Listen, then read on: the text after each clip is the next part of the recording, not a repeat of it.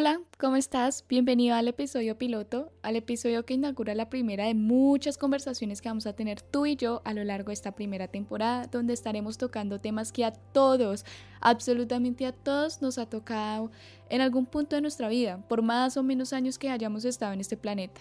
La gracia de todo esto es precisamente que nos cuestionemos juntos y a la misma vez logremos identificarnos para no sentirnos tan la oveja negra de la familia, de los amigos, de nuestro círculo social, Saquemos a flote todos esos pensamientos que de alguna manera invaden nuestra mente y muchos de nosotros solo recurrimos a la táctica de evadirlos. Como dice el dicho, si no pienso, pues no siento. Precisamente quiero partir de este punto porque es lo más común que las personas usamos para evadir los sentimientos que no nos gustan experimentar.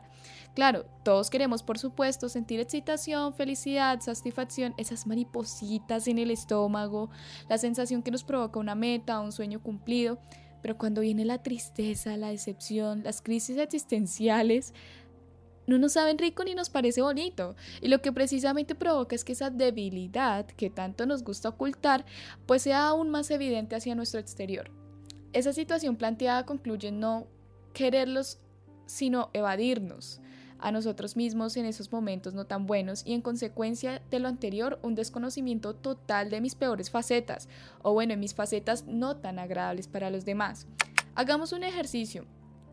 Si yo te pregunto ¿cómo te describirías? O aún mejor, ¿quién eres? Estoy casi segura que lo primero que, te que se te va a venir a la mente es me llamo de tal manera, tengo tantos años, estudio tal cosa o trabajo en tal lugar. Y si logras dar una perspectiva más detallada de ti mismo, llegarás, no sé, a decirme soy una persona organizada, comprometida, que trabaja bien en equipo y que le gusta adquirir todos los días un nuevo conocimiento. Todo eso como un simple y llano ejemplo, pero por eso no deja de estar alejado de la realidad. Tú me dirás si estoy en lo cierto o no. Para esto me dirigí a San Google, sí, a San Google, y puse 30 preguntas para conocerse a sí mismo.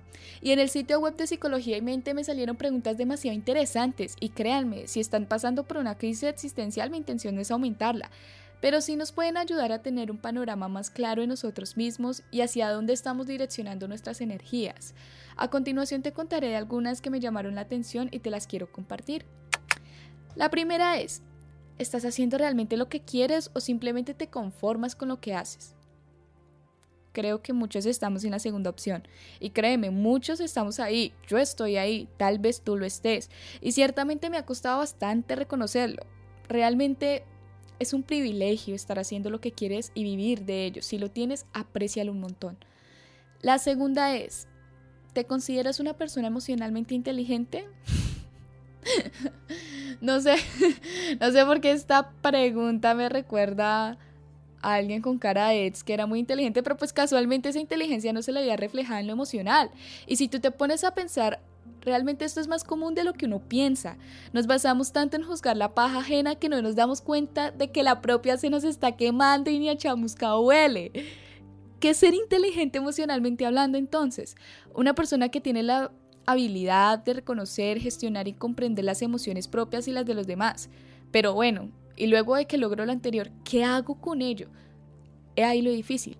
Yo puedo reconocer e identificar que tengo ira, pero mi respuesta a ello es desquitarme con lo primero que se me atraviese, sea el trabajo, la universidad, eh, la primera persona que se apareció infortunadamente. Aunque muchas veces seamos esa persona que infortunadamente se apareció. Pero el punto es que acá hay una cuestión a resaltar y es que la honestidad con nosotros mismos y luego con los demás. Saber que soy como soy va a sonar súper trillado, pero la esencia de la persona sí existe y es aquellos gustos juntados con nuestra personalidad que venimos descubriendo en nuestro interior desde pequeños y cada vez que nos vemos más grandes se hace más evidente. Hoy no vengo a hablar de la aceptación a nosotros mismos, sé que a algunos ya les había cacho este tema, pero sí reconocer y si es posible empezar a practicar esa honestidad con nosotros mismos y para mí parte del punto de identificar cómo expreso mis sentimientos y cuáles son las situaciones en las que suelo exteriorizarlos. Y no para juzgarlos, sino todo lo contrario, para amarlos y saber que están ahí para enseñarme algo. Esos sentimientos son la letra chiquita en el contrato de la vida. La tercera y última pregunta que les voy a plantear del sitio web que les conté es, ¿qué actitudes te hacen desconfiar de los demás? Aunque a simple vista podríamos decir que no tiene nada de introspección personal, pero sí que la tiene. Eso nos ayuda a identificar por una vía más sencilla cómo vemos e incluso juzgamos las acciones y comportamientos de los demás. Puede que para ti las personas digan mentiras piadosas, y esto sea injustificable, puede que para otros no lo sea. Y ese se convierte en un gran filtro que le pones al momento de conocer a estas personas y darles rienda suelta dentro del campo de tu confianza. En lo personal, por ejemplo, yo siempre he sido bastante selectiva con las personas, tanto que a veces paso por apática con amigos de mis amigos, pero me cuesta abrirme a primera instancia, aunque ya después que logras romper esa barrera conmigo, pues soy un libro abierto en su totalidad, pero cuando justo estamos en la mitad de ese puente pongo un montón de filtros, que son mis filtros, es decir, propios, porque es a mi vida quien va a entrar esa persona. Puede que esos filtros no sean válidos para ti, pero para mí sí no sé, por ejemplo, que trate de manera despectiva a los demás o que solo trate de entrar a la conversación hablando de lo que tiene y de lo que sabe. Es como llegar a la puerta de tu casa golpeando a punta de patadas. Nada agradable realmente. Em, otra cosa, no sé, para quedar bien tiene que hacer quedar mal a otra persona y aún peor si es un amigo. Eh, yo en esos momentos yo solo decido alejarme y hacer como si esa persona no existiera a mi alrededor. Pasando a otro tema, existen herramientas un poco más metódicas que nos ayudan en ese proceso de autoconocimiento. Por ejemplo, una muy hablada por estos últimos días, el Enneagrama. En resumidas cuentas es como una gráfica que nos muestra nueve tipos de diferentes personalidades o comportamientos humanos, con base en tres aspectos importantes, el hacer, el sentir y el pensar. Lo, podríamos decir de otra manera, con base en los tres centros de inteligencia del ser humano, el centro mental o el pensamiento, el centro emocional o del sentimiento, o el centro visceral e instintivo. En mi caso, yo realicé el test Ita Risa Hudson, que consta de 135 preguntas. Se dice que es el más completo. Hay otros exámenes en la web más cortos, pero yo hice este con la idea de que me daría con más precisión los resultados. Alrededor de esto se generan miles de preguntas y como no soy experta en enneagramas, les recomiendo mucho a Santiago Molano, lo encuentran en su Instagram o en su canal de YouTube con el nombre el taller.dinamo. Uh, hace poco hice un live con Islinder Bess hablando, eh, hablando exclusivamente del enneagrama y si están interesados en profundizar este tema les servirá demasiado. Ahora sí hablamos desde un punto de vista más biológico, por decirlo así. El libro de How Emotions Are Made de la profesora de psicología Lisa Feldman Barrett aclara ciertas cosas como, primero, creamos emociones de forma espontánea en el momento en función de la información sensorial y las predicciones realizadas por el cerebro. Segundo, nuestro concepto de la emoción proviene de la cultura y de nuestras creencias. Tercero, no hay una región específica de nuestro cerebro que sea solo para identificar las emociones. Cuarto, cada respuesta a determinado estímulo tiene su propia vía neuronal y sus propios movimientos corporales. Quinto, para ejemplificar un poco acerca de la influencia de la cultura en cómo reconocemos nuestras emociones, la autora nos habla de los antiguos romanos quienes ni siquiera tenían una palabra exacta para describir la acción de sonreír solo hasta la Edad Media. Probablemente existía otro término para expresar felicidad, pero no el gesto de sonreír. Otro libro que me, parece pertinente mencionar es The Field Guide to Emotions de Nanny Bai y Curtis Wacknis, donde, argumentan su, donde argumentan su tesis que es existe una emergencia en los seres humanos de buscar la habilidad de nombrar las emociones creyendo que eso nos ayuda a regularlas. ¿Será cierto? ¿Será mentira?